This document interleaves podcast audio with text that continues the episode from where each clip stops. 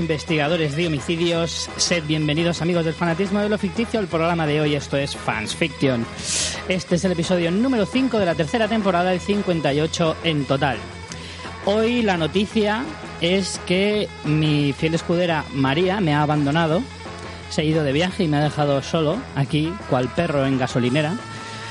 Pero por suerte, por suerte, soy un hombre de múltiples amistades y he conseguido engañar a alguno para que venga a hacerme compañía. Y no es otro que el ilustre Eric Torres, Hola, buenas. detective freelance al que se le llama cuando la cosa se complica y siempre dice la frase, ya estoy viejo para este trabajo. Elegí un mal día para dejar de fumar. Efectivamente. Yo soy Richie Fintano, el investigador independiente y solitario que fuma a trasluz y camina con voz en off. Eh, bueno, sabed que hoy vamos a hablar de True Detective.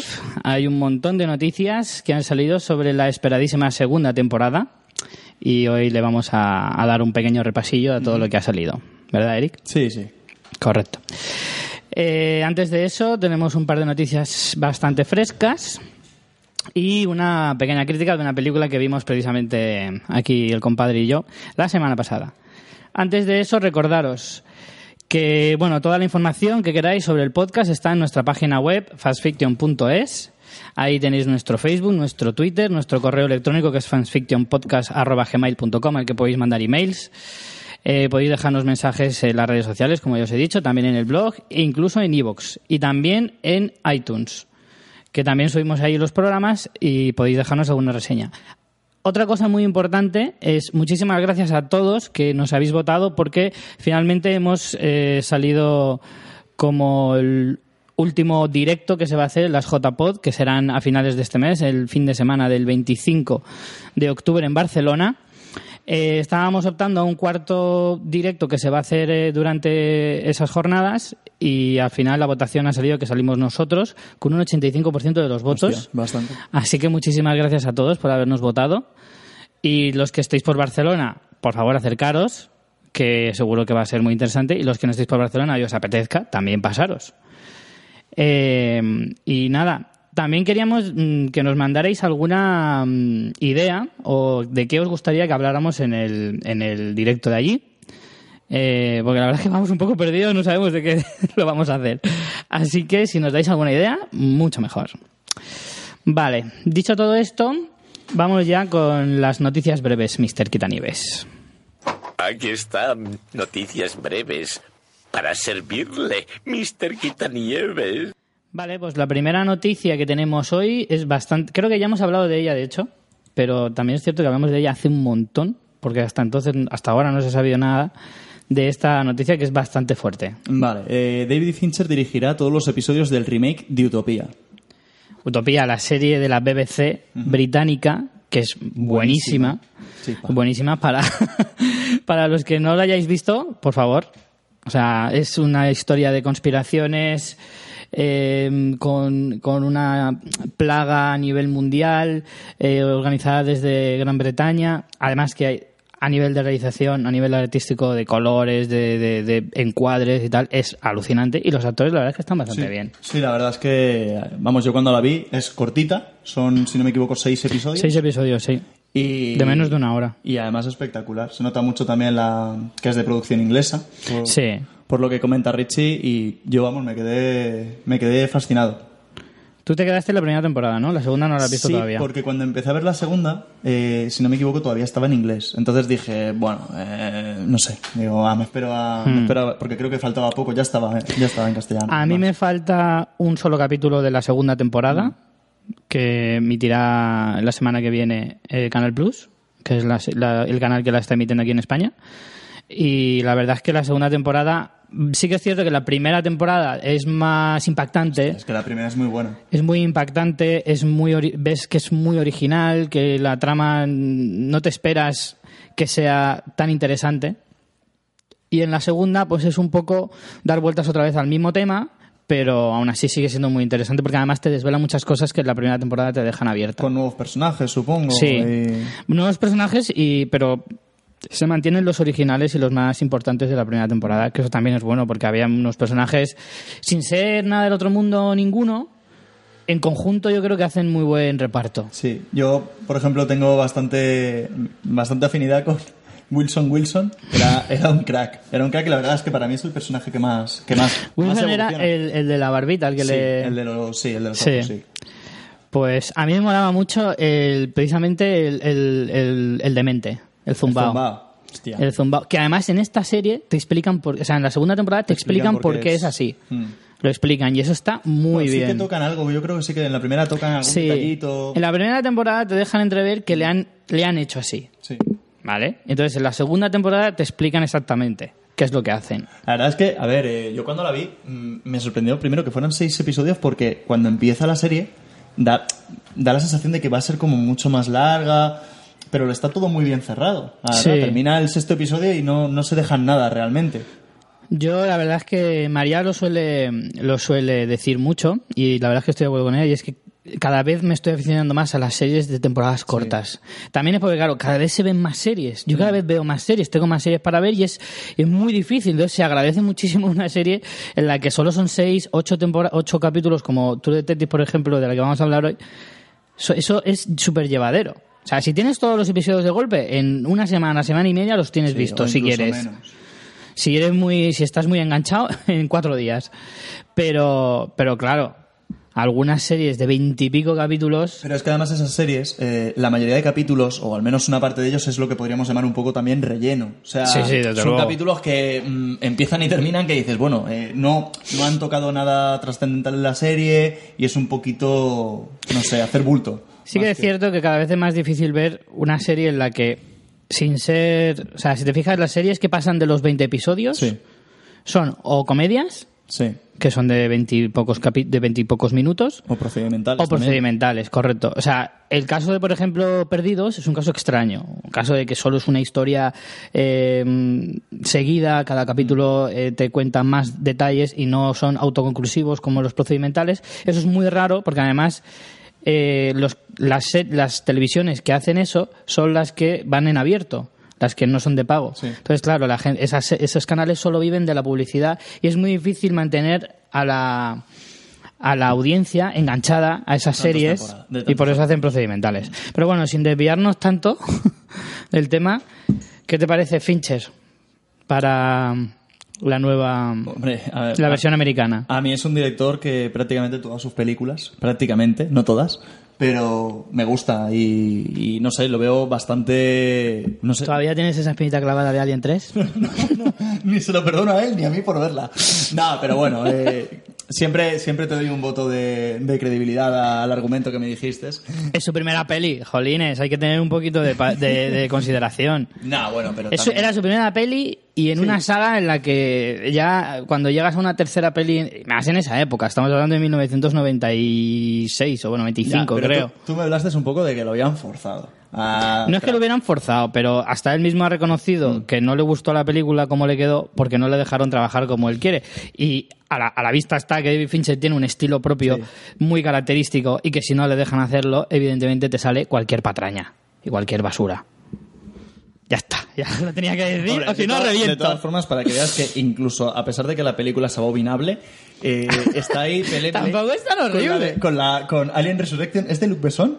No, es de, ¿Es de algún afrancesado de estos? de Jean-Pierre Genel, de Buah, Amélie. Madre mía, tío. O Otro, sea, lo mismo. Jean-Pierre Genet es un director que tiene un estilo muy significativo, muy propio. Un- y, y claro, llegas a Estados Unidos, porque claro, aquí en Francia o en, en Europa se trabaja de otra manera totalmente distinta a Hollywood, y en Hollywood muchas veces los productores tienen mucho más mano en la dirección que los propios directores, lo cual es a menudo es un crimen. De Pero todas formas, en Alien 4 solo faltaba para que ya eso fuera eh, París, que los Alien llevaran boina francesa. De verdad. y una barra de pan debajo. Qué puta arruinación. Topicazos ahí a Horrible, saco. Horrible.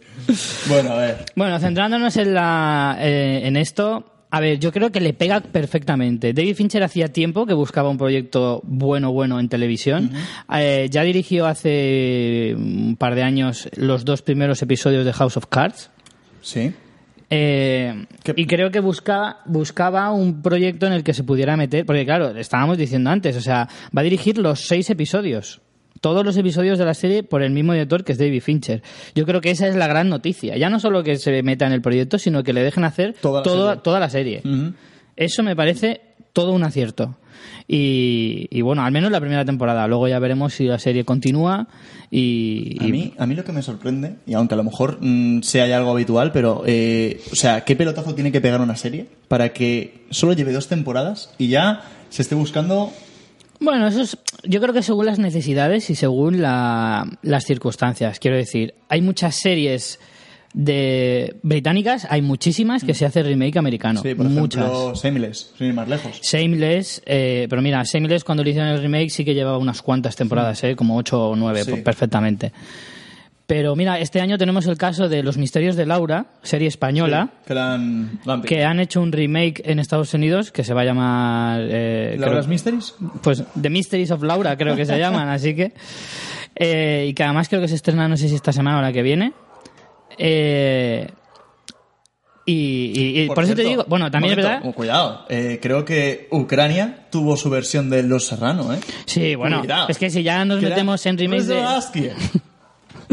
Si ya nos metemos eh, en remakes de series españolas a lo largo, de- a lo ancho y largo del mundo, nos encontramos un montón. O sea, todo lo que criticamos a las series españolas, o sea, las series españolas gustan más fuera de España que en la propia ¿Tú te España. imaginas- Eso sí que es ¿tú te curioso. imaginas un, eh, una versión islámica, por ejemplo, del chiringuito de Pepe? Pero con, con peluquín y Sí, todo, sí, sí, ¿no? sí. Vale, vale.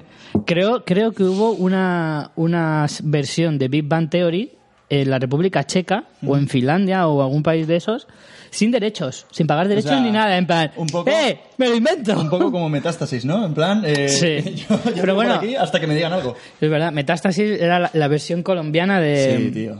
de, además, eh, de Breaking Bad. ¿Cómo se llamaba el protagonista? Era. Eh, no me acuerdo. Julián Guille- Blanco. Guillermo Blanco creo que era o algo Sí, así. Bueno, tenía- eso también tenía que ser. Ese la verdad es que merecería la pena verlo un sábado por la noche con los colegas borrachos solo para, reírte. Hmm. Eh, en fin, bueno, la idea de, de- aparte que es para HBO, Sí, la cuidado, serie, eh. ojo, que eso ya es que estamos hablando de cosas muy gordas, ¿vale? Una pedazo de serie en, en el mejor canal estadounidense a nivel económico y de prestigio con uno de los mejores directores de Hollywood actualmente. No es tele, es HBO. Efectivamente.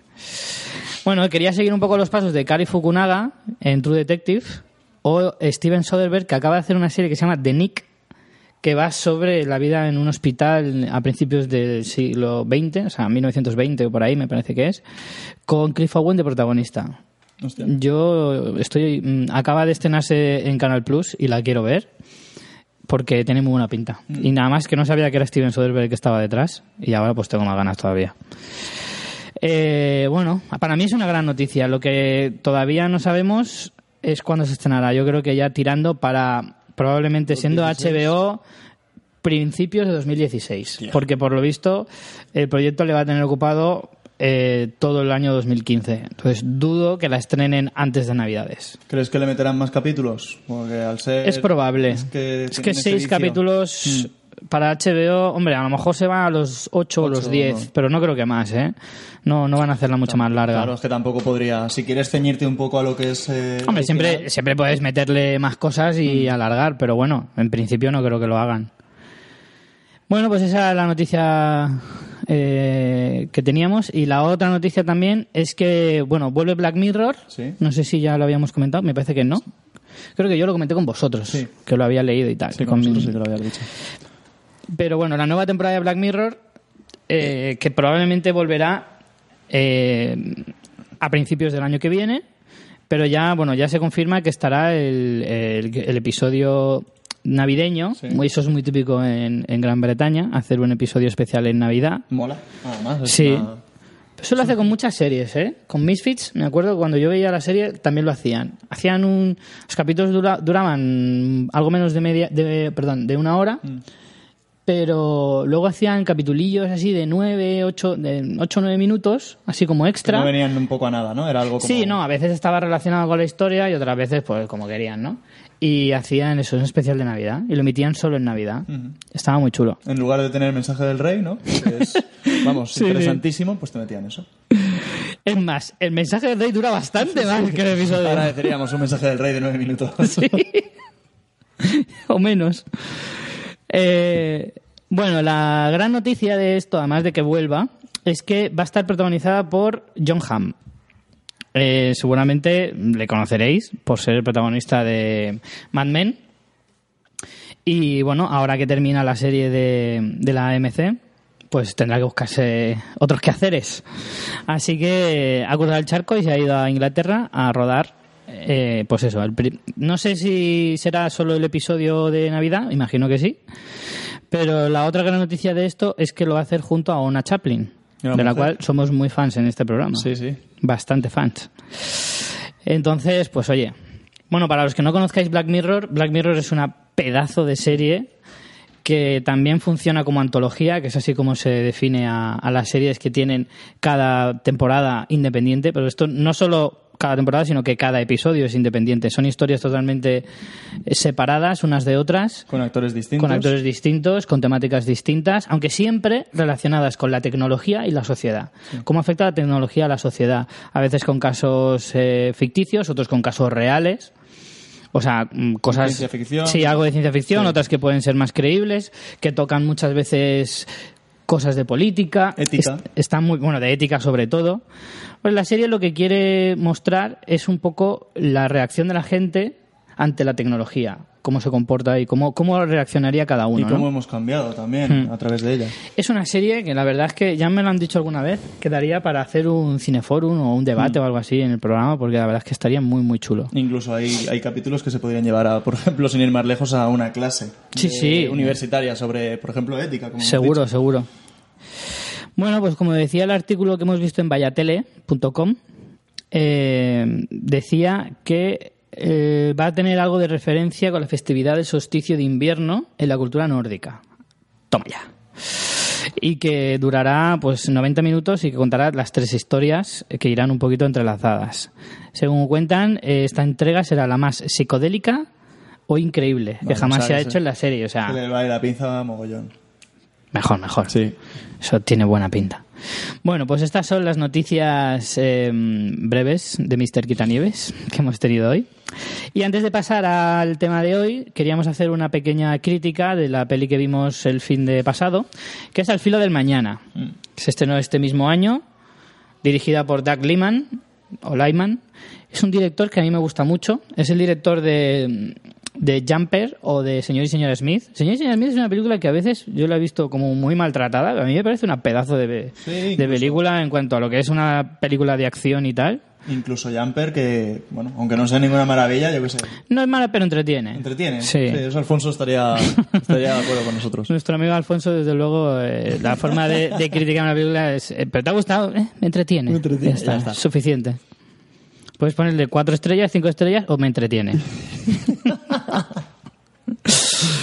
El caso es que, bueno, esta película eh, nos trae a Tom Cruise eh, viviendo un poco el Día de la Marmota Pero en bélico y... y futurista y también. futurista. Bueno, la historia nos lleva a, a, bueno, a un futuro próximo en el que eh, unos alienígenas invaden la Tierra y mm, empiezan a, a masacrar a la población. Lo más gracioso es que la historia se centra en Europa. Sí. Eso me gustó. En- y además bastante en Londres. Me pareció original. Bastante parte de la película es verdad que pasa en Londres, pero bueno, se desarrolla. De hecho, la batalla que se repite una y otra vez, una y otra vez, es en, Nor- en Normandía, Sí. en Francia. Sí, sí, sí. Además el mismo día, Sí. el 6. Y bueno, la historia es que Tom Cruise revive cada día, cada vez que lo matan revive otra vez. Esto sale en el, en el tráiler. A mí, de todas formas, lo que, lo que me gusta es que yo, por ejemplo, cuando vi un poco la crítica de la película y, y lo que es, o sea, ves, por ejemplo, el póster, ya dices, el típico soldado. Y lo que mola es que no es eso. O sea, él es un oficial que nunca ha combatido. Hmm. Además, que se, se dedica a hacer un poco los típicos vídeos de eh, te necesitamos. Sí. Pero luego es el Un primero. poco el Capitán América en sus Sí, inicios, sí, ¿no? Sí, sí, Le falta el bailecito, pero mola porque él lo único que intenta es eh, escurrir el bulto. Él no quiere. Sí, sí, sí. Él quiere estar sentado ahí con un, en un despacho. ¿Qué pasa? Que como se repite el día una y otra vez, una y otra vez, bueno, la clave está en él, Ujú. ¿vale? La clave para, para derrotar a los, alienígenas, a los alienígenas está en él. Y claro, no tiene más remedio que hacerse un puñetero Bueno, máquina. Se repite el día porque eh, el día no avanza porque él muere. Él cada vez Bueno, que pero muere. eso, claro, Él muere. Es cuando él- Hay- por una razón se repite el día constantemente, que no vamos a decir por qué. Hay una razón por la que le pasa eso. Y, y bueno, él tiene que descubrir cuál es el punto débil de, de los alienígenas para poder Claro. eh, derrotarles.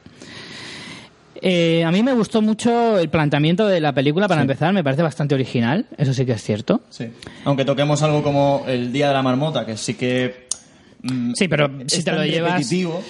Te lo llevas a este... Sí, o sea, lo- no tiene absolutamente nada que ver. Claro, claro. O sea, lo único es eso, que te lo repite. cambias de género y en una historia que no tiene absolutamente nada que ver y, y, y aún así y no te puede parecer a lo mejor tan manido ese ese coger ese tema de, de repetir el día uno, una y otra vez una y otra vez No, hombre, también lo hacen bien porque aunque repitan una y otra vez todo, eh, van cambiando la, la escena, el momento del día para que no, no te empaches, tanto como por ejemplo en el Día de la Marmota, que Claro. era siempre exactamente igual, aquí te van cambiando escenas, él también al modificar tanto, por repetir tanto, tanto la secuencia, va cambiando cosas y te lo hacen interesante, no, no llega a hacerse pesado. ¿tú te imaginas tener que vivir todo el mismo día una y otra vez? Que mañana te levantaras y tuvieras que venir aquí a hacer el programa. No, hombre, sé que antes o después intentaría besarme y yo tendría que frenarte, pero bueno, por lo demás eh, lo podríamos llevar. pues algo tendrías que cambiar para que yo quisiera besarte. El caso es que claro esto lo siempre piensas dices hombre si es un día estupendo pues sí oye pues lo repito todos los días si hace falta pero si es un día en plan me voy a trabajar y voy a mi casa y me voy a dormir vaya mierda Pero sí, hay una parte de la película que tiene su parte de comedia que está chulo, y es que, claro, como pasa tantas veces el mismo día, se lo aprende todo, se, se aprende la vida de Sí, los demás, y va mucho. como rellenando de las frases a los demás, y la peña se va quedando en plan, ¿y este? y eso mola bastante. Luego también su coprotagonista es Emily Blunt, o Emily Blunt, depende de cómo lo quieras decir, que a mí esta chica me mola, me gusta. Eh, tengo que decir que yo la descubrí en El Diablo Viste de Prada, por muy cutre que parezca, Madre mía. Pero... Eso sí que es cianuro, chaval. Pero esta chica me gusta, me gusta. Es muy guapa y además es muy buena actriz y empieza a hacer cositas interesantes. También ha hecho, eh, hizo hace con Matt Damon hace unos pocos años Destino Final, Sí, que además la vimos que también está bastante interesante. Sí, fuimos al cine a verla juntos. ¿Mm? de la manita. Sí. Aprovechamos que se apagaron las luces para, A mí, bueno, a mí me gusta, lo que me gusta del papel femenino de, de ella en, en esta película es que eh, salimos un poco del estereotipo de chica desvalida que le tienen Mm. que ayudar. Para empezar, la tía desde el inicio es una máquina. Eh, Sí, pero eso a María no le gusta mucho. De hecho, se suele quejar a menudo de que las tías ¿Sean guerreras o qué? Sí, en plan que siempre la sacan como pibones. Bueno, en esta tampoco la ponen como super pibón, Claro, ¿eh? Si va llena de mierda toda Al la contrario. Está ahí embarrada, con una armadura que parece el típico corsé de cuando tienes la espalda arqueada y tienen que corregírtelo, ¿sabes? No, pero mola porque, porque eso, porque no es lo típico. Eh, ella realmente es, es prácticamente el mejor soldado que hay. Sí, pero porque a ella le pasó lo mismo Pues, que... cuidado, Hombre, no- cuidado. No, es spoiler esto tampoco. Bueno, no, porque ella sí que conoce el tema. El tema está en el tema. Sí. También sale en Looper, esta chica, Emily Blunt. Uf, a mí Looper, fíjate. A mí sí me gustó mucho. Le gustó mucho a mí. eh. A mí sí que me gustó, me gustó bastante. En El Hombre Lobo también sale, mira. En fin, una chica que promete. A mí me parece que promete. Y, Mm. Es, es guapa, es guapa.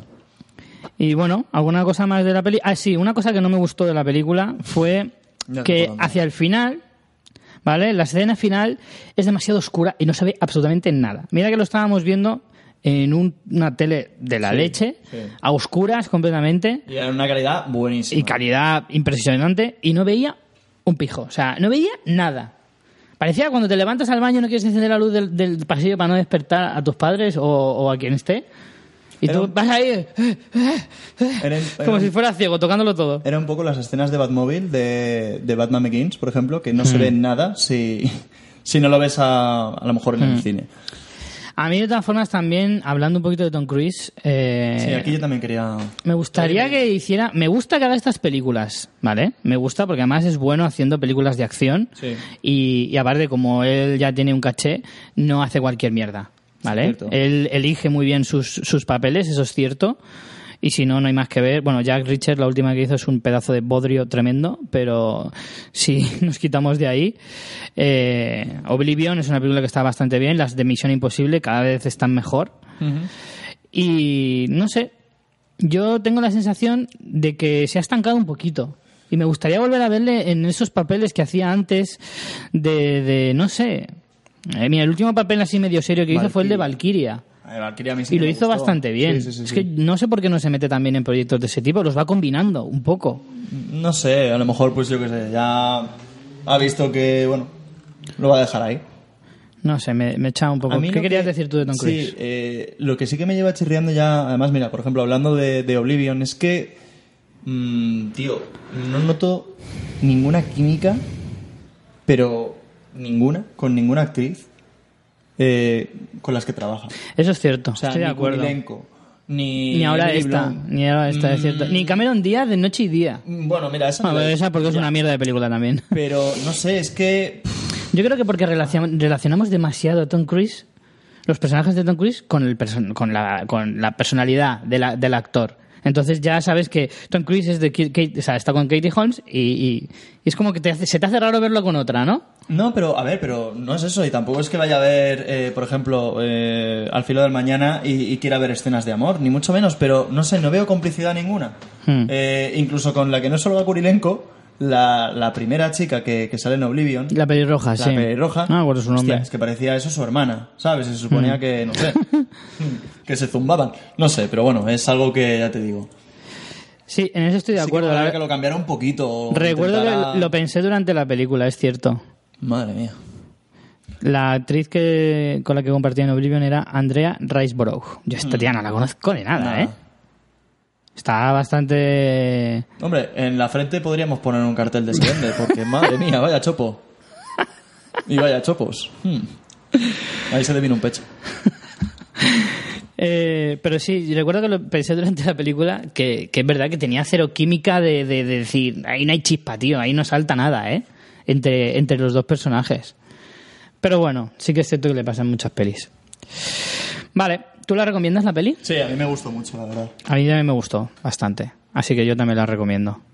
Es de las de las últimas pelis que he visto, la verdad es que es de las que más me ha gustado. Y bueno, ahí no hemos tocado el tema de, de- ni de los efectos, ni de las escenas bélicas, se- pero... será por supuesto, es pero un vamos. pajote, quiero decir, Sí. los extraterrestres se salen, eh, no salen demasiado, pero están súper bien hechos. Sí. Y luego las escenas de combate, luego además, eh, cuando ya Tom Cruise eh, pilota el tema de, de repetir los días, los combates son la hostia. Sí, Al principio sí. no para el pobre de morir, pero luego, luego es, Recibe es- como un tonto. luego es un crack. Sí, sí, sí. Mola. A mí eso me gustó de la película, ver la conversión, de ver cómo era un pusilánime al principio, que me encanta esa palabra, Sí, pusilánime, y luego al final acaba siendo un mega crack del deporte que dices, me cago en la más. Incluso hay un par de muertes bastante ridículas que Sí. te sacan una sonrisa. Hay un par de muertes que es, es gracioso porque cuando le están entrenando, tiene ahí un par de, de puntos graciosos en los que a lo mejor se ha partido la espalda, está ahí medio muerto y dice, no, espera, no me mates todavía, que creo que estoy bien. y está el cabrón que no se puede ni mover. vale. Bueno, pues esa era nuestra crítica.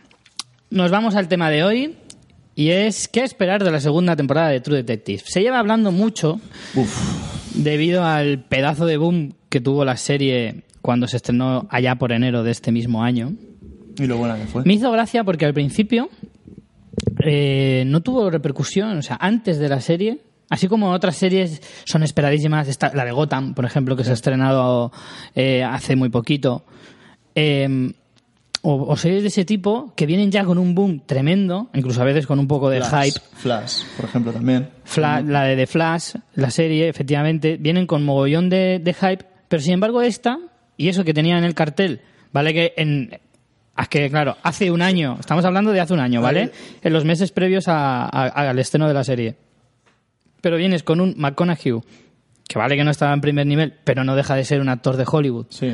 Y Woody Harrelson, que tampoco es de primer nivel, pero se ha pasado media vida en películas de- importantes, aunque siempre ha sido secundario, eso es cierto.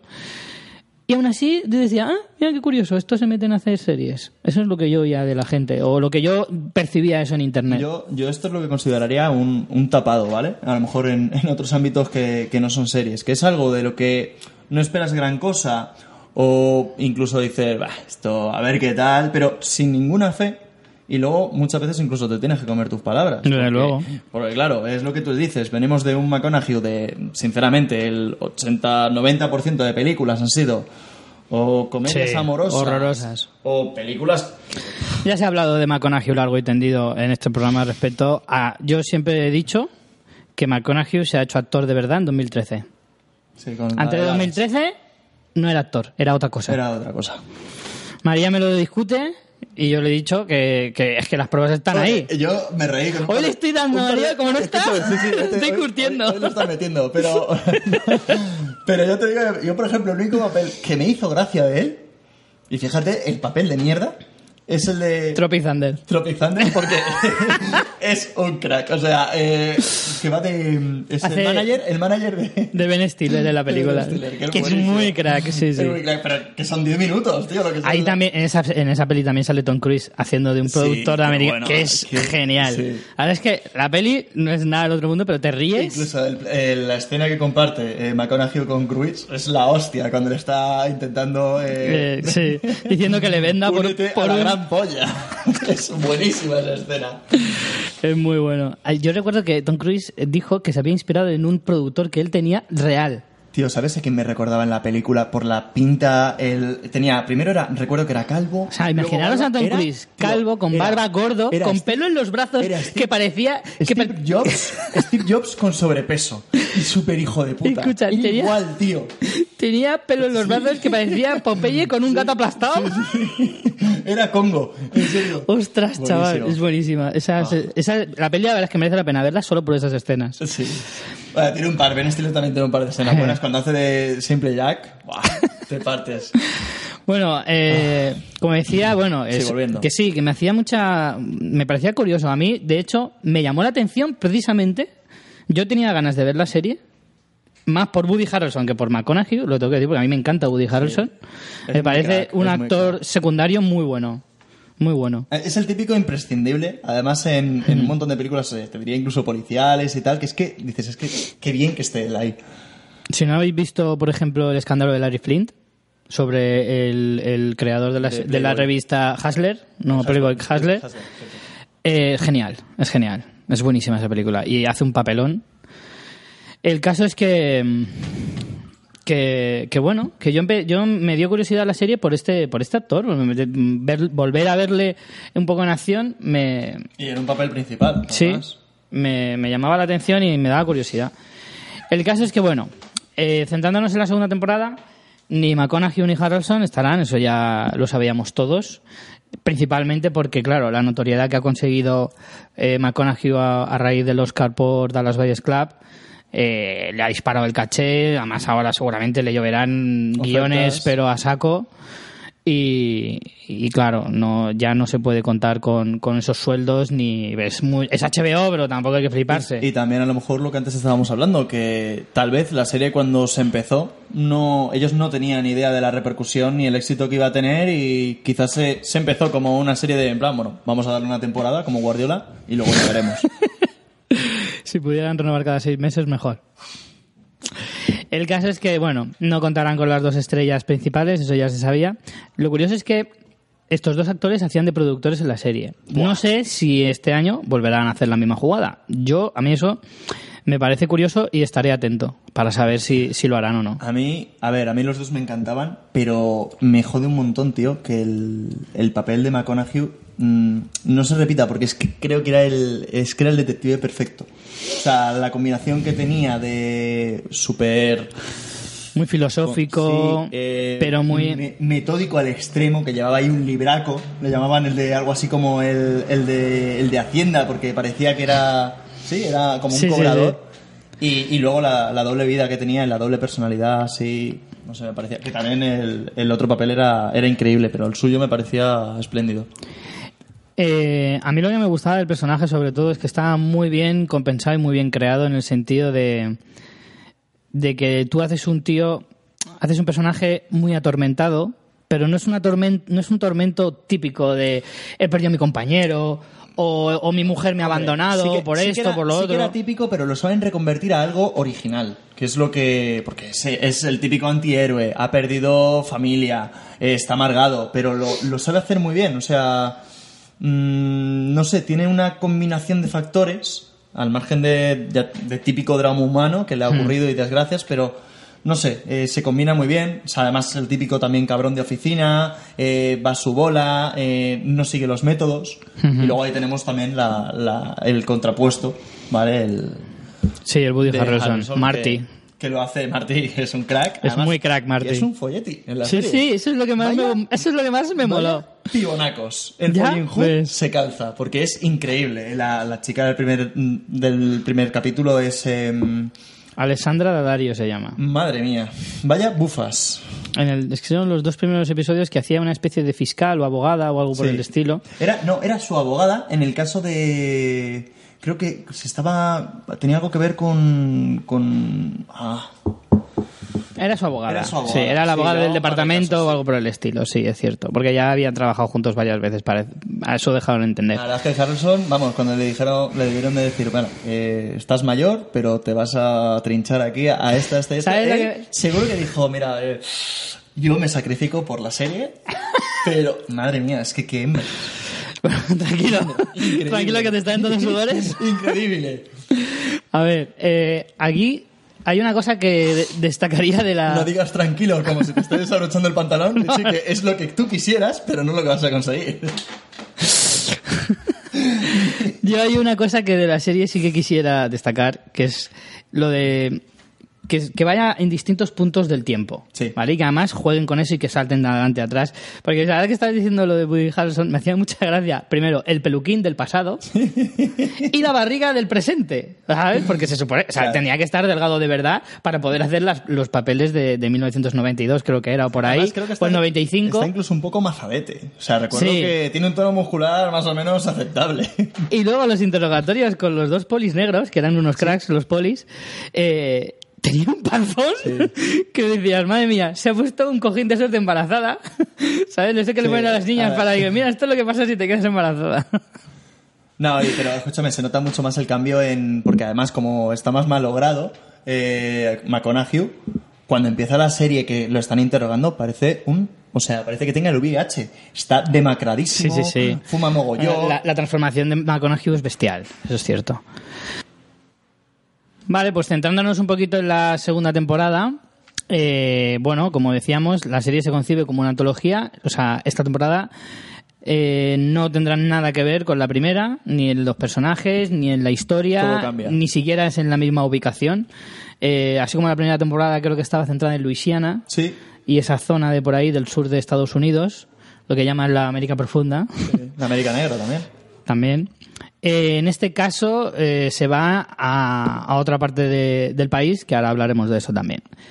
Eh, entonces, eso, se concibe. Lo único que comparte es un poco el estilo, los creadores y, el nombre de la serie. Ya está. Ya está. Eso es lo único que, que- que tiene como en común. Así sigue ejemplos como American Horror Story o incluso Black Mirror, como hablábamos antes.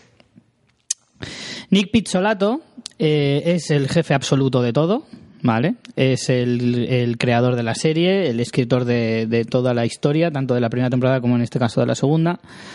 Eh, en la primera temporada fue el único guionista de la serie, pero me hizo gracia porque mm, en una entrevista que concedió a una revista americana, eh, decía que este año iba a contar con un equipo de guionistas, de lo cual él no es muy partidario, él prefiere escribir él solo, pero que para escribir el guion de la primera temporada se tiró todo un verano en un garaje para escribirlo, Seguramente de sus padres. seguramente, a base de chetos y burn.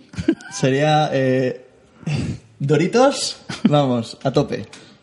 Tiene, tiene que tener, tiene que tener los dedos naranjas ya perennes. El caso es En que... el fondo es súper. Quiere decir, es como súper cliché y súper típico, ¿no? Eh, Para los americanos, no, me voy a encerrar en el garaje.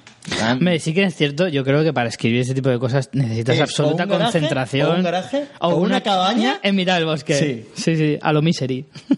Con un oso, por ejemplo. Ahí, ¡oh! Y, y, bueno, el caso es que en, este, en esta ocasión sí que va a contar con un equipo de guionistas.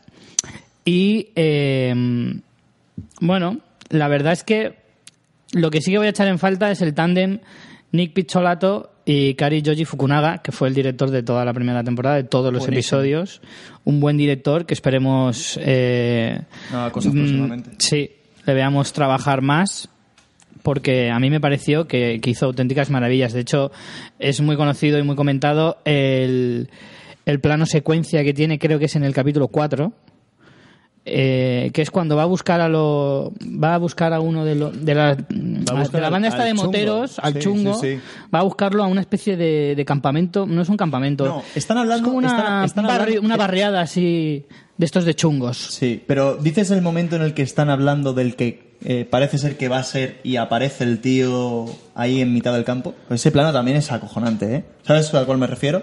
no Cuando están buscando al que era el, el compañero de, de la cárcel, del, del marido de la, de la tía, o el novio de la tía. Hmm. Y que eh, el marido en la cárcel le había hablado al compañero sobre ella. Y entonces como que todo apunta a él. Mm, No, sé, creo que estamos no me acuerdo. Bueno, da igual. o sea, no hay un plan hay un plano secuencia bastante largo como de pues no recuerdo bien pero perfectamente podían ser dos tres, tres o cuatro minutos El capítulo de los perfectamente moteros. sí en el que él va mm, intentando esquivar que le pillen estando en esa Sí, barriada joder, y que al final entra y se hincha a meter Sí, palos sí, sí. y, y Que está, está entrando la, genial está entrando la policía en el barrio. Sí, Que sí. Hay ahí una... que justo él se tiene que ir de ahí porque se supone que no podía estar ahí Claro, es, claro, es policía. Claro, entonces se los lleva, se lo lleva así sin que, sin que le pille la, o sea, huyendo también de la policía. Y que está muy comentado. Y la verdad es que es, es impresionante. Ese, ese plano está increíble. Bueno, hay que decir que Kari Fukunaga, este, Kari Joji Fukunaga es mexicano, a pesar del, del nombre tan extraño y exótico que tiene. Sí. Y ha hecho películas como Jane Eyre, así de las más, eh, de las que yo más puedo reconocer. Y tiene en perspectiva hacer un remake de la peli It. En dos partes. Lo cual está, mira, curioso.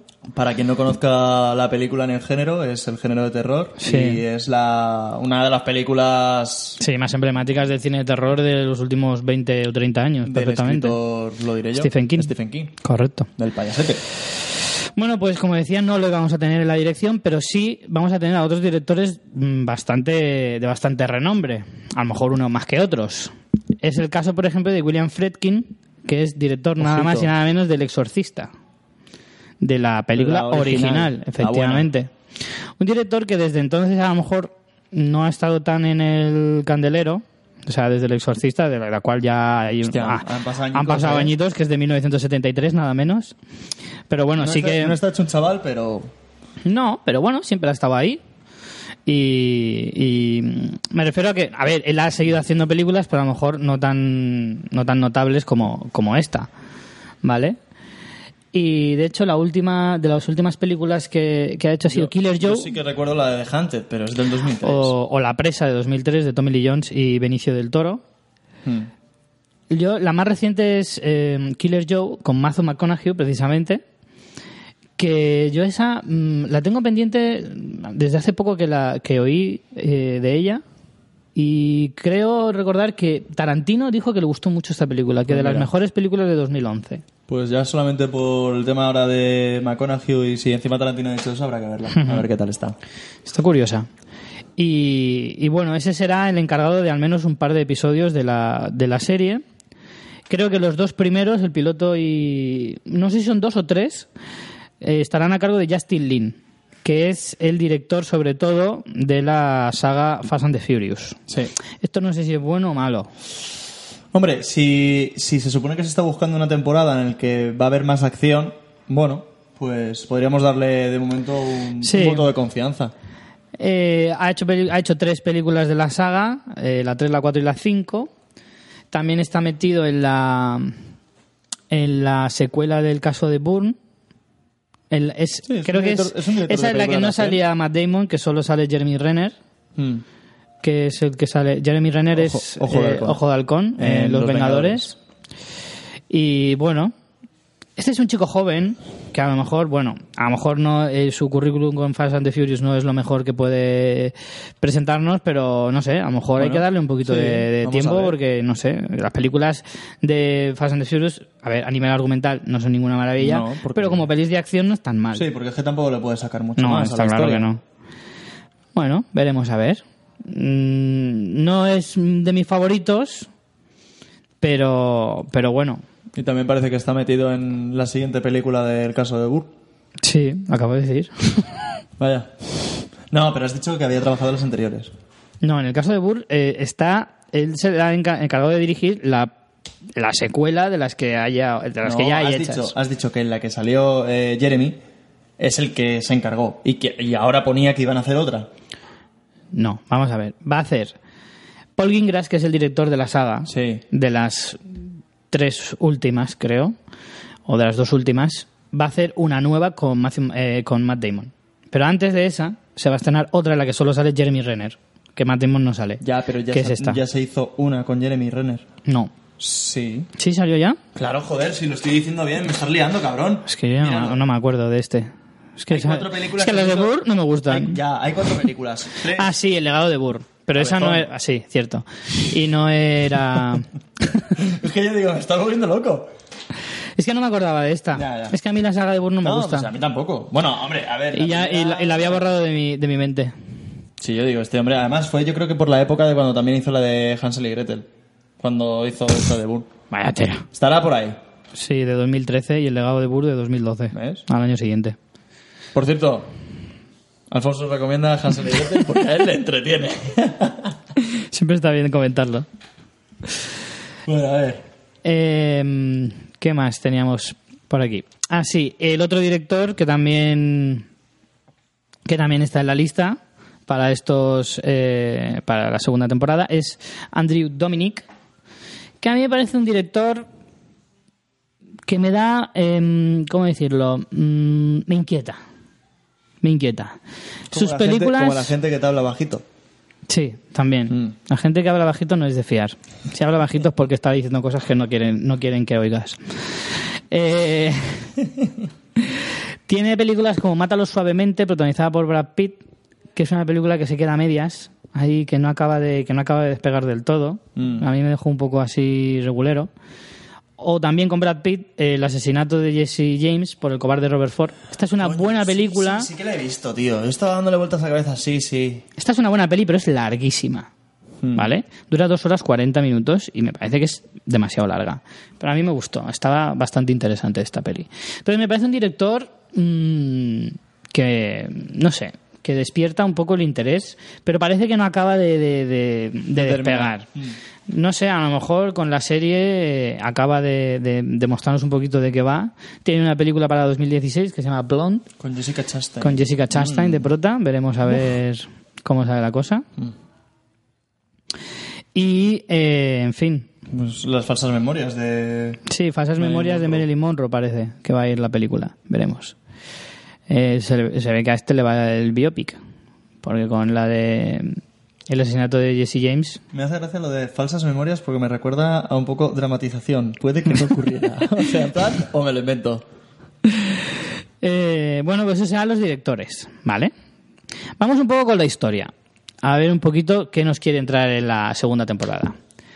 Eh, bueno, ya se sabe, está confirmado que serán cuatro los personajes principales, tres hombres y una mujer.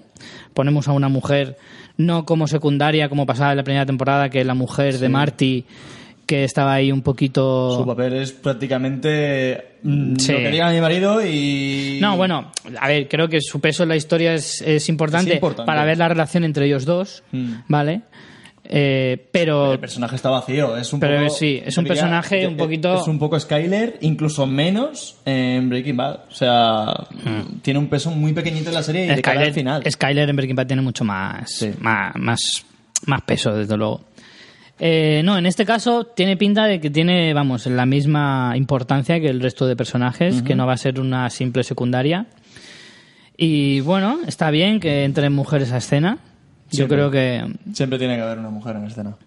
yo, yo creo que está bien el darle repartir un poquito eso. Sí, las ¿vale? mujeres siempre tienen que A repartir. mí me molaba la a mí me molaba la eh, Te dejan blanco, ¿eh? No te lo esperaba. Sí.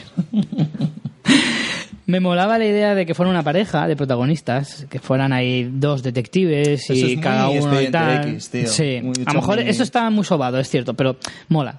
Es que en este tipo de series mola. Pero no me disgusta la idea de que ahora se abra a cuatro personajes mm, muy, muy antagónicos unos de otros. Y ahora os comentaremos un poquito de qué va a ir cada uno.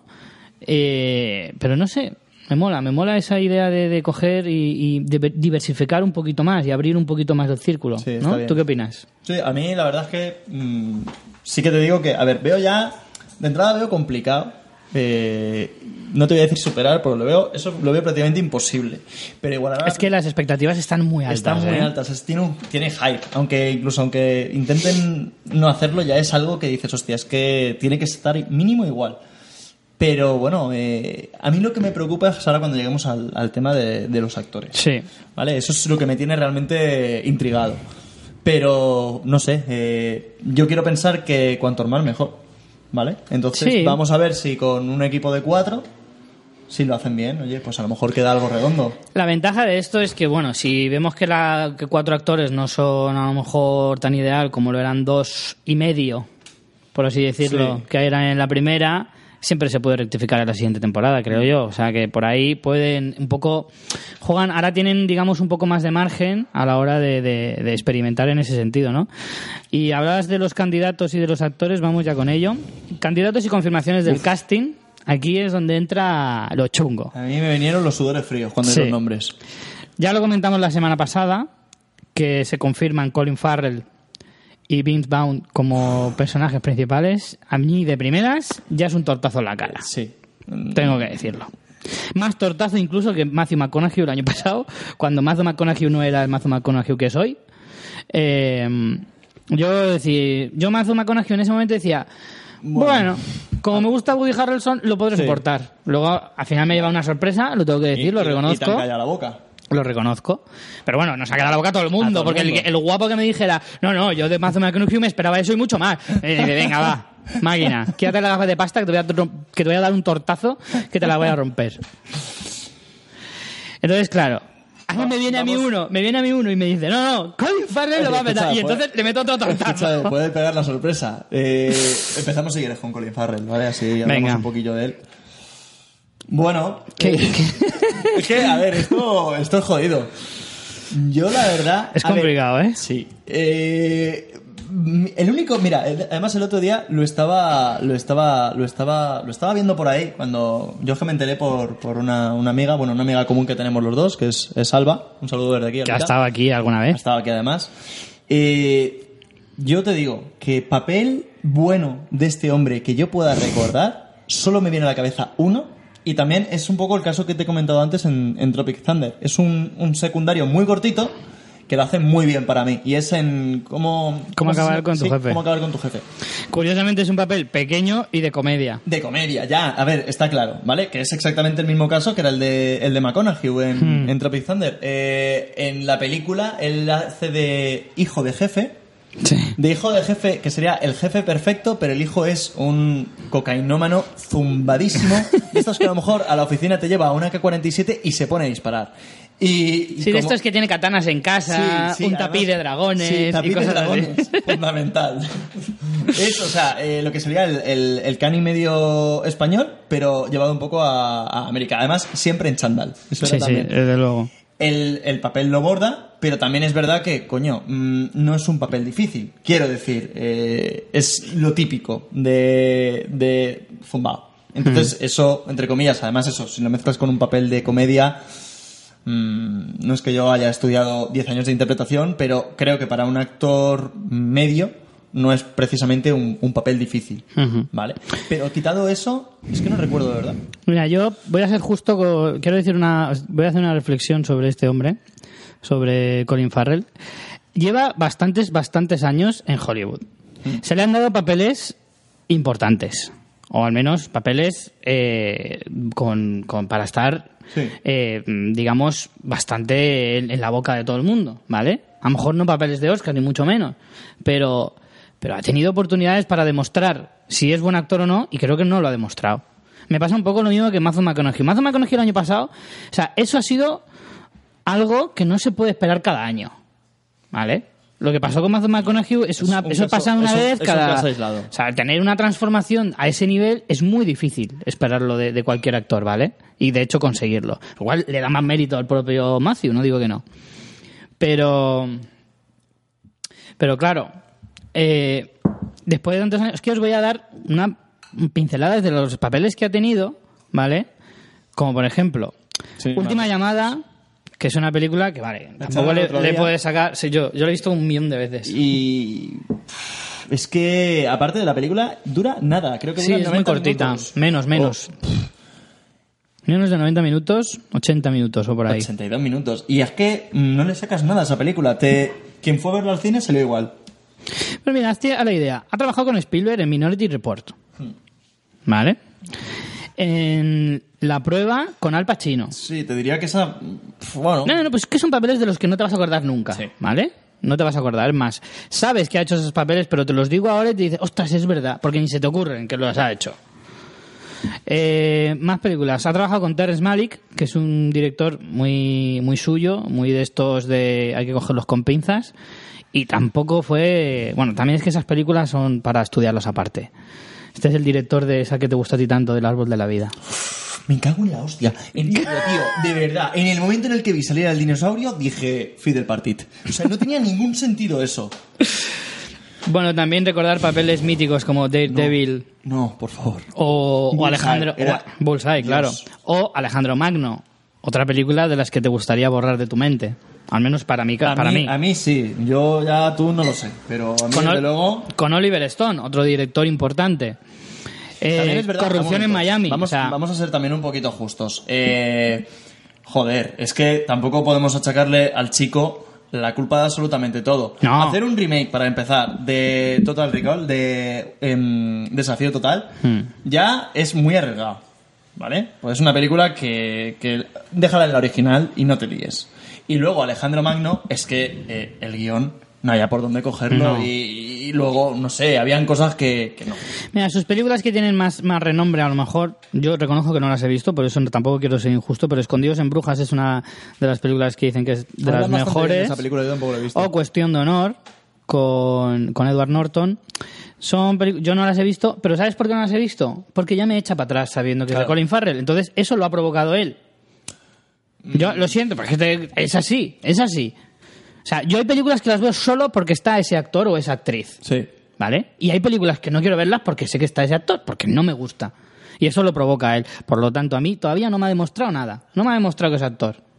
Para mí no es Te ha actor pasado todavía. como hace un año con. Efectivamente. Si luego me calla la boca, oye, me callará la boca y yo no tengo ningún problema en decirlo. Pero de momento, Ah, yo no espero eso lo de único, él. Lo único que sí que voy a decir a su favor es que, eh, igual que muchas veces decimos que un director no muchas veces no tiene todo el, el- el poder para cambiar las cosas, con los actores puede pasar un poco lo mismo. Hmm. Porque, bueno, sí que es verdad que a lo mejor le habrán dado cositas, pero también hay cosas, tío, que, bueno.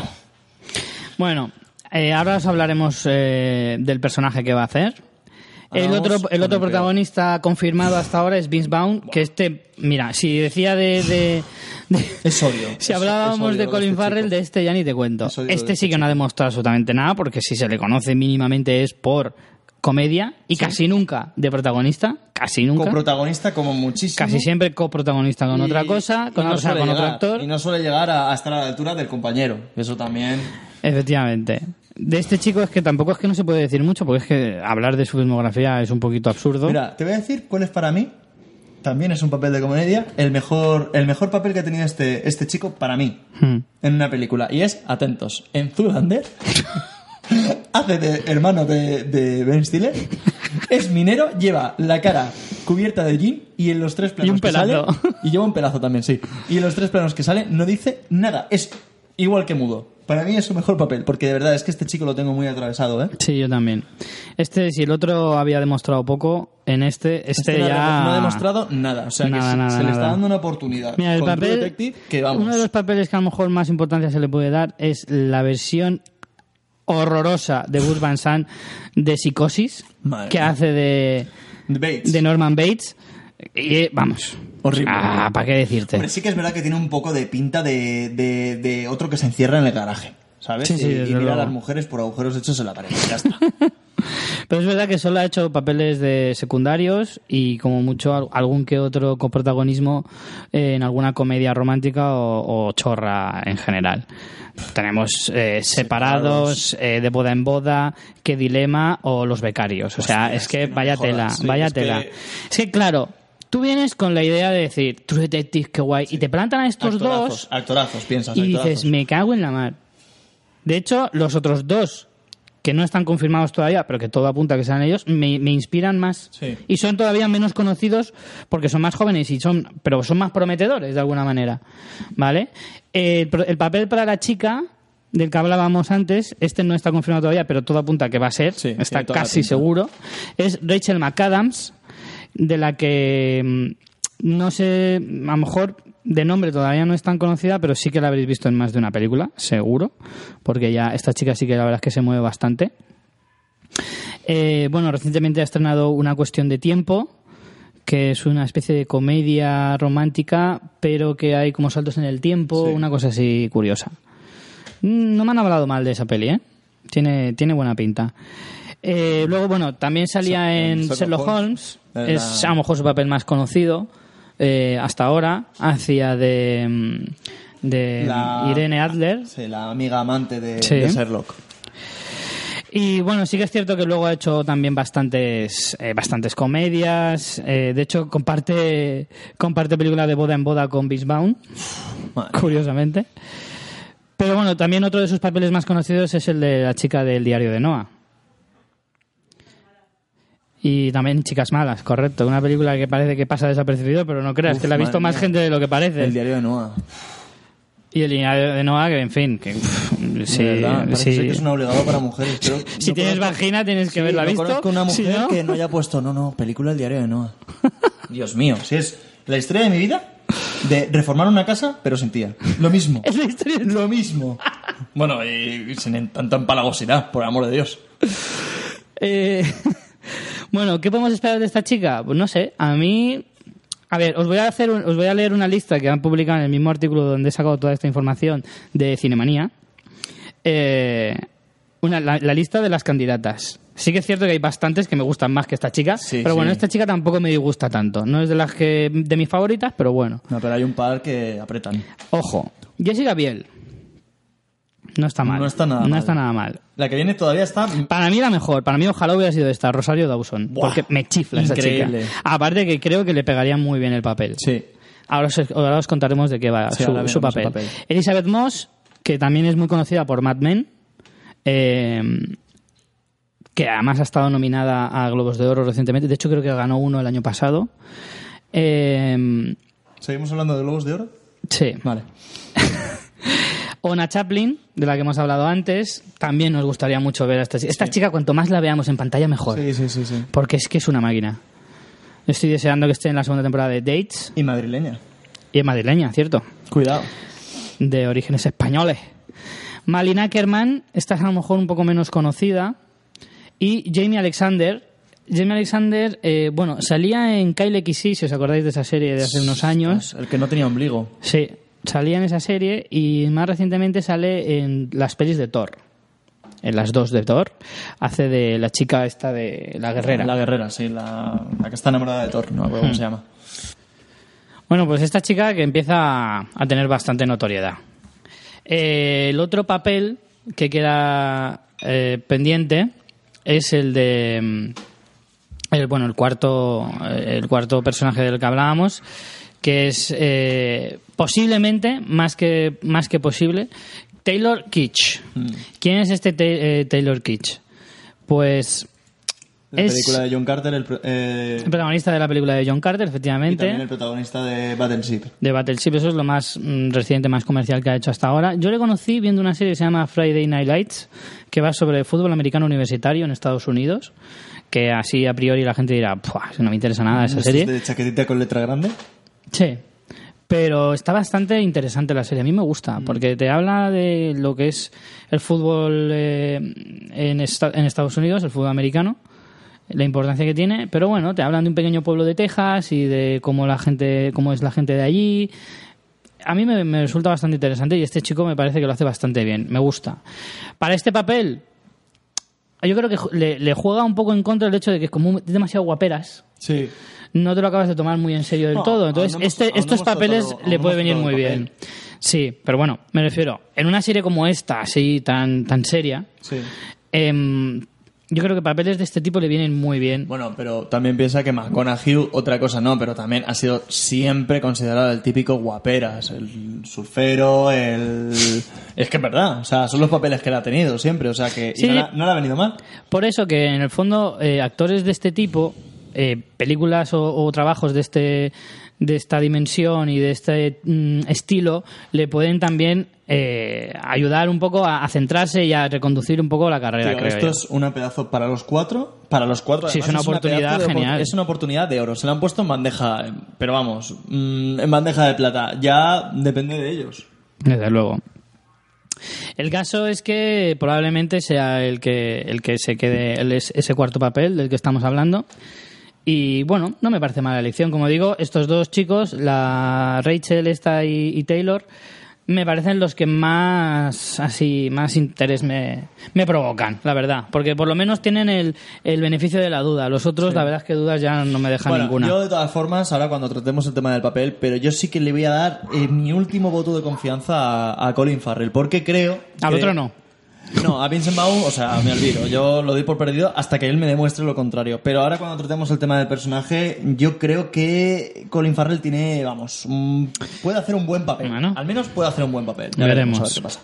La historia. Vamos a centrarnos un poquito en lo que nos va a contar esta segunda temporada. La historia, como decía antes, no se va a, a ubicar en, en el sur de, de, de Estados Unidos, al menos no en esa zona, porque sí en otra, que es en, eh, en la costa oeste, en el sur de California, alejándose un poquito de lo que es la ciudad de Los Ángeles. No quieren, no quieren centrarse en la ciudad porque eso es algo que ya está muy sobao y prefieren irse a la zona del sur de California, que ahí hay mucho desierto, que está muy cerca de la frontera con México y que son zonas de bastante conflicto y que te pueden dar lugar también a, a escenarios, acordémonos de, de Breaking Bad, que transcurre toda en Nuevo México, que también es una, una zona con muchísimo desierto y que te da lugar a unos escenarios Ya, cojonudos. Sí, y seguramente bastante más iluminado, porque Luisiana, quieras o no, los planos que muchas veces buscaban también era, además, mm, más Sí. tenebroso, más tal. Aquí ya. eh, Muy con el cielo muy encapotado, Claro. muy gris, pero es que eso, claro, también te da, te da un- una especie de textura de la serie, que eso ayuda bastante a, a meterte en la historia,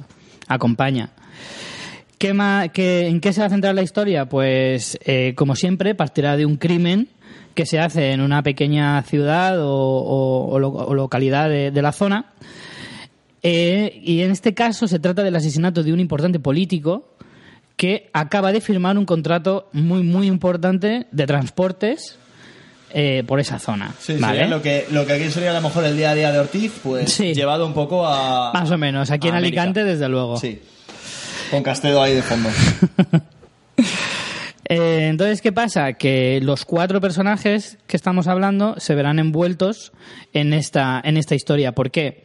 Porque, para empezar, eh, son tres policías y un mafioso, ¿vale? Y los tres policías vienen de agencias distintas. Departamentos. Entonces, sí, departamentos distintos. Entonces se tendrán que asociar para eh, intentar mm, descubrir qué, qué ha pasado, ¿vale? Eh, el creador de la serie, Pizzolato, Nick Pizzolato, nos ha dicho que, o sea, ha revelado que la serie será un poco menos oscura, un poco menos tenebrosa o no tendrá esa sustancia de un poco de terror en algunos casos, pero sí que tendrá más acción. Yo me imagino algo tipo, y espero que, que muy mejorado, pero por, por tanto la localización como lo que, que vaya a ser más acción, me espero algo a lo mejor un poco más estilo eh, corrupción en Miami, ¿vale? Pero espero que mucho mejor, no sé. Tampoco tengo buen recuerdo de esa película. No, ¿eh? no, no, no me refiero a la película, sino un poco, mm, no sé, el, al menos el contexto. Porque, a ver, eh, fíjate, hasta los guionistas vienen de películas de acción, ¿vale? Entonces, sí que espero, no sé. Otro detalle que se me había decir del argumento es que la- el, el cadáver aparece con signos satánicos Sí. en la piel. Eso siempre mola. Que eso también hace que la cosa se vuelva un poco más enrevesada, ¿no? Eh, bueno, a esto que decía, vamos a hablar un poquito de los personajes. Sí, va, dale. Empezamos por el de Colin Farrell, que se va a llamar Rey Beloro, que se trata de un policía eh, corrupto que está, eh, bueno, que viene, más bien, mm, viene de un departamento corrupto, Sí. ¿vale? Y que además está comprado por un gángster. A mí eh, es por esto por lo que antes te he dicho que le quiero dar el, el voto de confianza, ¿vale? Porque le pega, en eso creo sí es que cierto. le pega. Además, él tiene pinta, tú lo ves y dices, este es italiano y este eh, algo trama. O sea, En realidad es irlandés. ya, bueno, pero quiero decir, o sea, tú lo ves y dices, eh, tú trapicheas. Tú manejas. Tú manejas. Tú manejas. Entonces, es un poco, no sé, él te puede venir y decir, ¿qué hay de lo mío? Entonces, A mí me da la sensación de que es verdad que le pegan papeles en los que dices, no eres de fiar. no eres de fiar, exacto. No le pegan papeles de buenazo, ni de coña. No, no, y además ya has visto, eh, Llamada Perdida es un pusilánime. Le quedan, le quedan bien este tipo de papeles. De, Sí, de, de ética distraída Sí, de- y un poquito en plan, eh, Déjame, sobres, dame- sobres. Sí, no, venga, va, dame 50 euros y mañana no pasa nada. Y mañana te lo devuelvo y luego no te lo devuelve, pero bueno, sí. Sí, un poco eso. Eh, Frank Semyon será precisamente el gángster que tiene comprado a, a Ray Beloro, interpretado por Colin Farrell, y que será Vince Vaughn, precisamente el que, el que se hará cargo de este papel. No, no lo veo. No lo veo ni de mafioso, o sea, en... Hombre, Mira. yo Vince Vaughn no le veo en esta serie, pero si le tuviera que ver de algo, prefiero que haga de malo que de bueno. ¿Yo sabes de qué lo vería? Del político ese que muere nada más empezar. sería perfecto. Aunque tampoco tenga pinta de político, pero vamos, sería vamos, redondo. El caso es que el personaje de, de Vaughn se verá involucrado. ¿Por qué? Porque el, el asesinado es socio suyo. Es uno de los con los que tiene trapicheos y tal. Entonces, claro, teme que, o sea, por lo que nos han podido, por lo que ha podido revelar Pizzolato, teme que a lo mejor le relacionen con él y le salpique la mierda. La mierda. Entonces supongo que utilizará el personaje de Colin Farrell para intentar librarse. Annie Betserides será el personaje femenino, que probablemente será encarnado por Rachel McAdams, y se trata de la sheriff de la ciudad donde, trans- donde ocurre el crimen. Sí, un poco a la que le llega todo Sí, así de donde- sopetón. sí. Lo que me ha llamado la atención del personaje es que se trata de una policía que es ludópata, alcohólica y que tiene un pasado bastante oscuro. A mí esto en el fondo, mm, no te voy a decir que sea un cliché, pero... Yo no lo veo un cliché, y más en una mujer. Una mujer policía alcohólica, ludópata. En un tío lo vería más, más tópico. Pero en una mujer me gusta. A mí me No gusta. ¿Sabes qué pasa? A lo mejor es porque tengo mal recuerdo también de, de, Home- de Homeland, ¿sabes? A ver, sé que no, no la protagonista de Homeland no, no tiene ni mucho menos esos, esos problemas, pero es que, no sé. No, y tampoco el personaje de, el personaje de, de Homeland es típico. De hecho. Solo es que le tengo, le tengo mucha manía. Yo también le tengo mucha bastante manía. Y, y, a ver, Ah. yo lo que espero es que no, a ver, que esto no me- te lo pongan al principio, en plan, eh, es una tía dura, que tal, y luego se nos venga abajo y empiece con pucheritos. Es lo único que pido. No, creo que lo que quieren hacer es que es una tipa dura, pero que tiene sus puntos débiles y que tiene que también esa, esa faceta autodestructiva como podía tener perfectamente Mazo conocido la primera temporada. Sí, bueno, si lo, si lo enfocan así, perfecto. Claro. Y por último, el cuarto protagonista, eh, que probablemente podrá ser Taylor Kitsch, eh, se llama Paul Woodrow y se trata de un policía joven eh, atorment- un poco atormentado porque ha pasado unos cuantos años en el ejército, probablemente en la guerra de Irak. Lo, enten- entenderemos que será que irá un poco la cosa por ahí. Entonces, a lo mejor será un, un chico que ha vuelto a casa, se ha metido a la policía, pues mm, intentar llevar una vida normal, pero que sigue atormentado por lo que él haya podido vivir en la guerra. O a lo mejor ha sido como en la chaqueta metálica, que cogen jabones y te zumban en la barriga, que eso también jode. ¿Quién ha hecho eso en un campamento de verano? O bicarbonato e intentar matar a una persona sin querer. El caso es que, eh, bueno, esos eran los cuatro personajes, así a priori, algunos vale que puedan pecar un poco de, con algún topicazo, pero bueno, también es que son pinceladas de, de cada uno de ellos, ¿no? Tampoco podemos Luego esperemos a saber, ver- luego veremos a ver qué ver pasa. qué sale. Claro.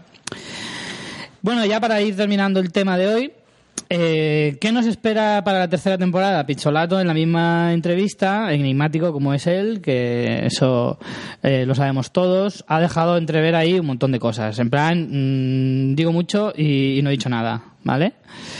Ha dicho que puede ser desde un thriller conspira, conspiranoico a escala mundial, un asesinato en una pequeña ciudad. Eh, decía que una temporada en la que no muere nadie, eso, que yo no me lo creo. Imposible. Eh, pero en la que a lo mejor un genio del crimen se enfrenta a un detective renegado, que eso también Bueno, es un poco característico del género. Dice que mientras haya un crimen hay una buena historia.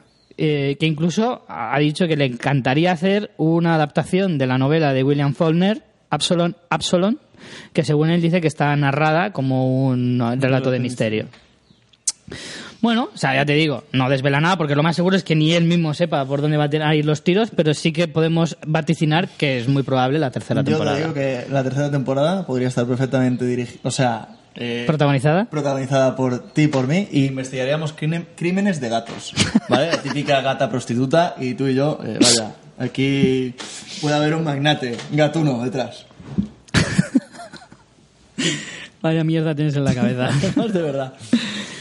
Bueno, a ti, ¿qué, qué, qué te inspira? ¿Qué, qué esperas de esta segunda temporada? Joder, yo, a ver, yo al contrario que tú, intento ser positivo en este aspecto y yo le voy a dar un voto de confianza. La voy a ver completa, aunque sea la may- el mayor Hombre, no. que espero que no. Verla completa la vamos a ver todos seguro. O sea, muy horrible. Tiene que ser para que yo me la dejara a mitad. No, no, no. Esto se va a ver terminar. Lo único, eh, no sé, yo, hablando en serio, sobre todo, ya te digo, no puedo con Vincent Vaughn, pero ah, me la juego con, con Colin Farrell, va. Pero por última vez. ¿eh? Eres muy, muy aventurero. No, no, no. Yo creo, a ver, creo que puede hacer algo bien. Se lo han puesto, esta vez sí que se lo han puesto muy facilito, ¿vale? Joder, mascadito. Mm, Mascadito. Entonces, eh, Eh, cortita y al pie. cortita y al pie, como diría Estefano. Entonces, eh, Colin, no me jodas y aprovecha la oportunidad. Si no vas a ser un loser toda tu puta vida, aunque tengas más dinero que, que Rich y yo vayamos a ver toda la...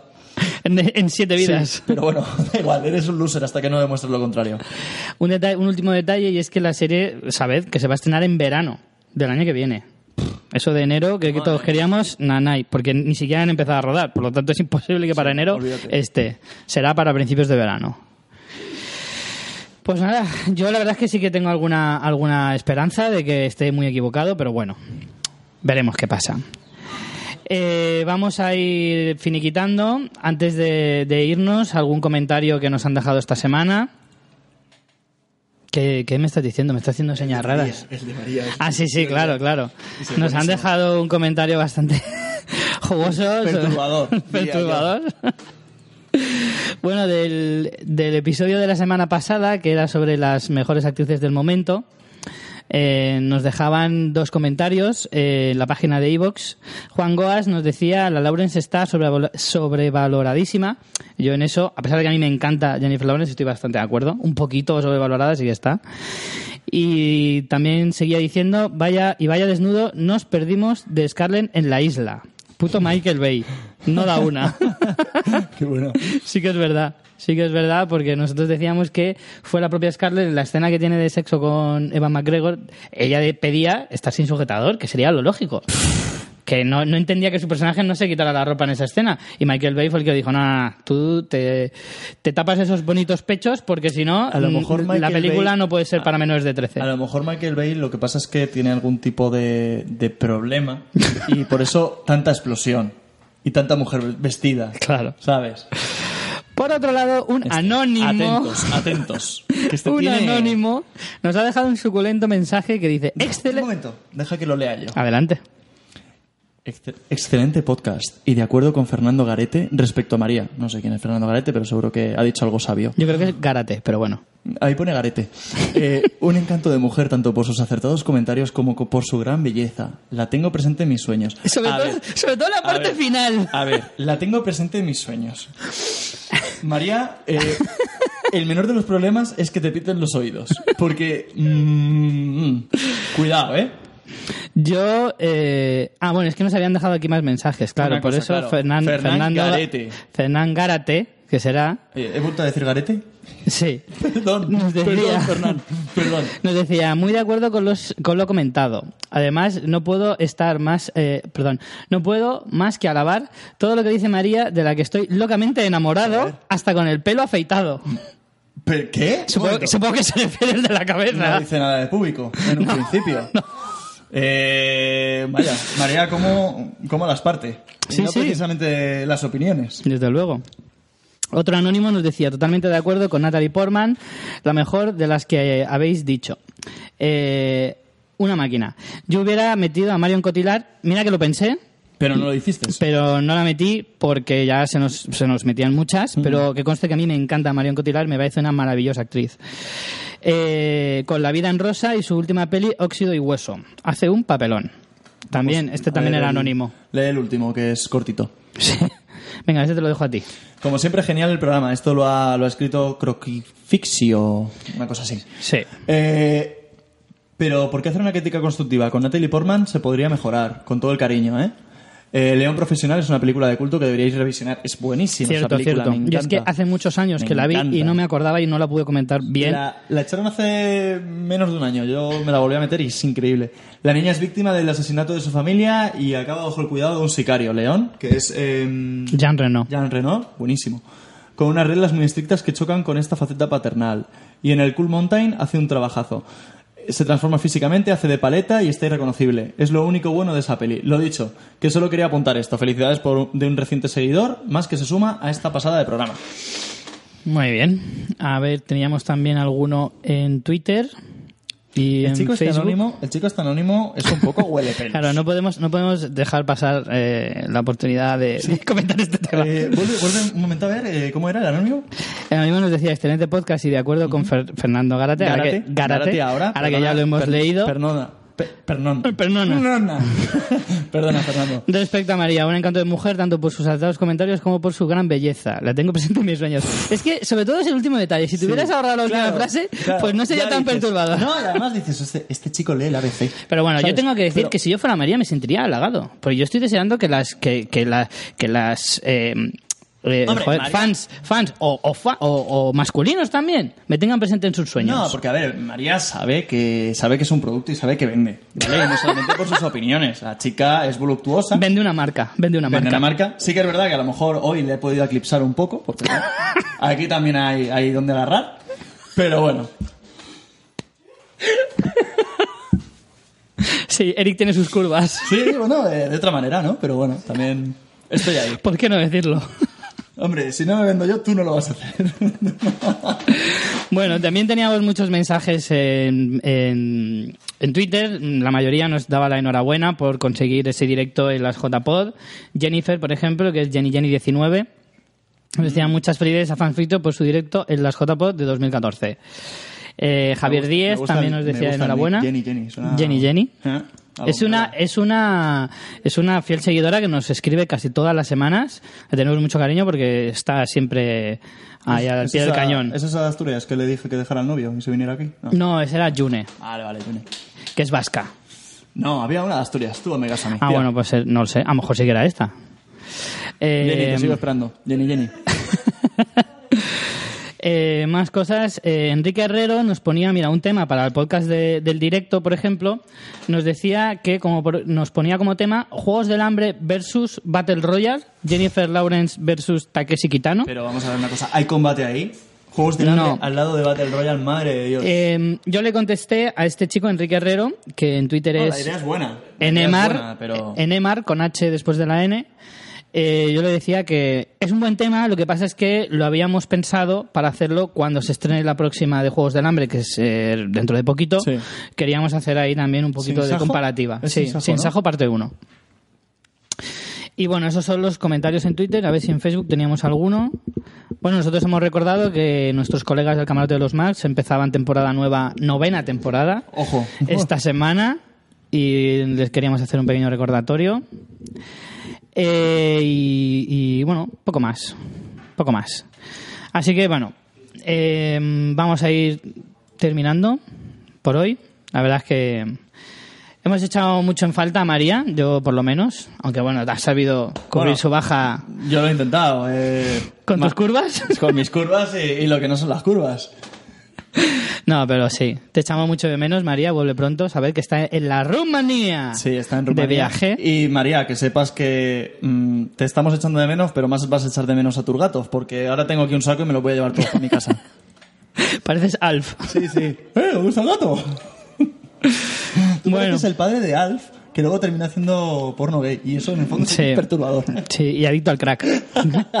Eso, eso me acerca más todavía. Es vamos, dos gotas. No, en serio, eh, muchísimas gracias, como siempre. Yo sigo esperando un- una cosa, sigo esperando el detalle. En la semana pasada, una de las nuestras oyentes, llamada Rayola, me dijo que le había gustado mucho eh, el, el In Memoriam que le hice a, a Robin Williams en el capítulo que hicimos de, de su filmografía. Y me dijo que le había gustado mucho. Y yo le reté a decirme que si sabía todas las películas a las que yo nombraba en ese In Memoriam y no me ha contestado todavía. Así que te insto a que lo hagas, Rayola. Suena, suena desafío. Sí, sí, de hecho la ¿Desafío? reté, la reté y me dijo eh, challenge accepted. Hostia, desafío total. Sí. Pero la original, ¿eh? Con Guato, el bueno. Eh, El así que aún lo estoy esperando. Bueno, señores, eh, nos vamos a ir despidiendo. Eric, muchas gracias por venir. A ti por invitarme, Richie. Espero que vuelvas pronto. Y, Estamos haciendo y María vuelve pronto, ¿vale? Que esto no es lo mismo sin ti. Señores, nos vemos la semana que viene. Bueno, perdón, la semana que viene no, miento. La semana que viene, precisamente, como María no está, lo más probable es que no haya programa. Así que eh, volveremos la semana siguiente, ¿vale? Que no la- esta no la hemos cogido de vacaciones. Bueno, señores, a más ver. Ver muchas series y muchas películas. Chao.